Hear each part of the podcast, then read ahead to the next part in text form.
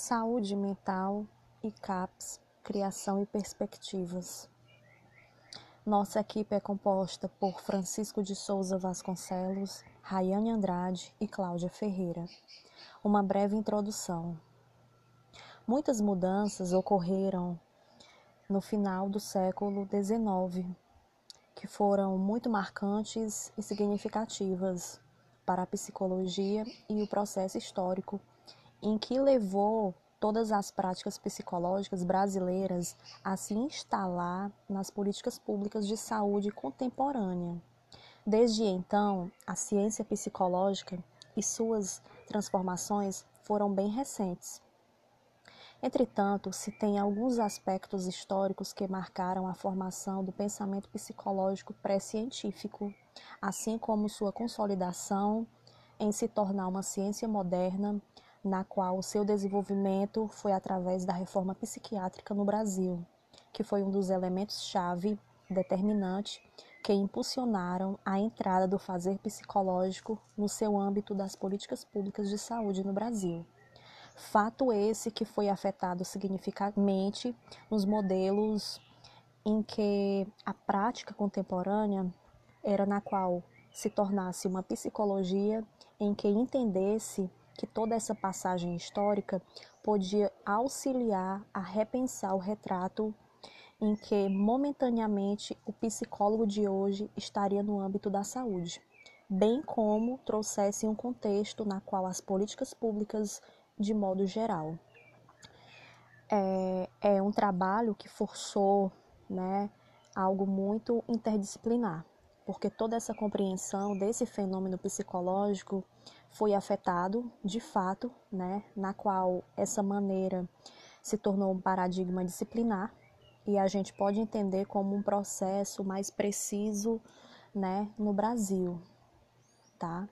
Então, assim, ocorreu, né, muitos avanços com a reforma psiquiátrica, na qual é, novos dispositivos assistenciais, como uma nova prática clínica, né, na qual as atividades práticas anteriormente desconhecia que a saúde mental no Brasil é, trouxe né, a criação do Centro de Apoio Psicossocial, CAPS, que se, é espalhado por todo o país, né, os serviços residenciais terapêuticos, que é o SRT, né, que prestam atendimentos no país muito conhecido como as residências terapêuticas, né? assim como vários outros marcos históricos né? que tiveram a necessidade de se ampliar e de reconhecer por uma psicologia que não seja apenas do âmbito clínico privado, né? mais uma ideia de que a psicologia seria sim uma saúde que ela não é limitada, né? ela não pode se limitar apenas à saúde mental, mas sim o seu desenvolvimento prático para atender às necessidades da população em todo um contexto integral.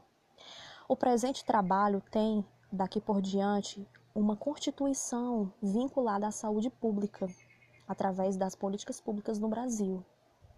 Trazer uma reflexão de como a psicologia e as políticas públicas de saúde mental merece e tem essa necessária mudança de perspectiva no processo em que o SUS foi uma busca de novos caminhos já percorridos por outros, de reconhecer que o conhecimento da inserção do psicólogo na saúde pública e as suas atividades desenvolvidas nesse contexto.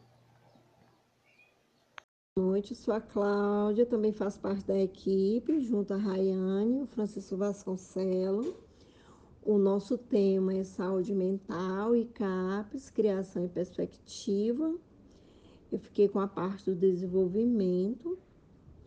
É, vou falar um pouco sobre o, o, o trabalho do psicólogo junto ao CAPS. É, o, o, psicólogo no CAPS, esse, trabalho ele exige bastante atenção do profissional, tanto em aspecto intrapsíquico, é, como também em aspecto de inserir o ser novamente na sociedade. A dinâmica familiar e também os cuidados gerais que abrange o, o aconselhamento e o acolhimento do indivíduo. É, sendo assim, é, fica claro que o objetivo da clínica tem se tornado bastante amplo quando se trata do profissional de psicologia que trabalha no CAPS, pois o mesmo tem como objetivo proporcionar um espaço de trocas sociais com o paciente que se encontra em estado de sofrimento, fazendo com que o mesmo passe a ter maior, é, um maior desenvolvimento de sua autonomia e de sua liberdade. Ele passa a, a ser e a refletir suas vivências. Portanto, é, pode-se dizer que, que o CAPS é um lugar de construção de novos processos que subjetiviza a relação dialética entre sujeito e realidade.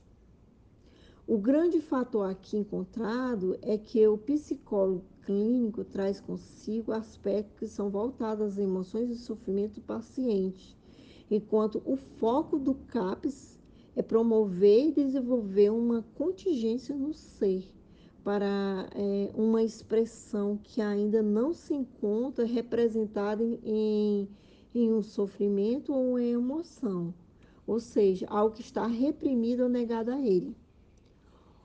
Outro foco importante do CAPS é o desenvolvimento de laços entre paciente e a realidade. Portanto, fica claro que a clínica que é exercida no CAPS, assim como acontece na prática de consultório, impele que os psicólogos investiguem seu trabalho através dos êxitos dos desafios vivenciados por ele no seu dia a dia. Pois é, é o processo de crescimento surge da aprendizagem com as vivências emocionais. O, o paciente, quando chega no CAPS, ele participa de uma série de rotinas que visa oferecer uma oferta de atividades é, são atividades diversas que vão auxiliar no resgate de suas dores e frustrações, como também na responsabilização do seu próprio caminhar. Ou seja, desde o momento que esse paciente chega ao, ao CAPS, ele recebe vários tipos de acolhimento à sua angústia. A recepção encontrada no CAPS não se restringe somente aos, aos espaços da psicoterapia, como é encontrado na, na, psicologia, é, na psicologia clínica. Ou seja, a formação do, do, profissional de psicologia não tem uma preparação correta para atender a demanda de saúde mental pública e social do SUS. Então, pessoal, chegando até aqui, vamos fazer algumas observações para concluir. A primeira delas é que a ciência não é neutra. Isso quer dizer que se o psicólogo toma por base os conhecimentos científicos da psicologia, ele tem que ter cuidado porque ela tanto pode estar é, oprimindo determinada classe, como ela também pode estar valorizando, porque ela é um conhecimento científico e a ciência ela pode ser assim. Então é preciso ele ter é, o cuidado se essa ciência que ele está usando é uma ciência que valoriza ou que é uma ciência que oprime. Ele precisa fazer essa pergunta. A segunda observação é que o CAPS ele é formado por diferentes saberes, né? A sociologia, a psiquiatria, a psicologia é apenas mais um deles. Então, não existe uma ciência hegemônica aqui na, é, é, na, no fazer do CAPS, né? É, é preciso que o psicólogo reconheça a teoria a qual ele está fundado, né? Que no caso é a da reforma psiquiátrica, é o contexto da constituição do SUS. Esses conhecimentos, esse contexto, né?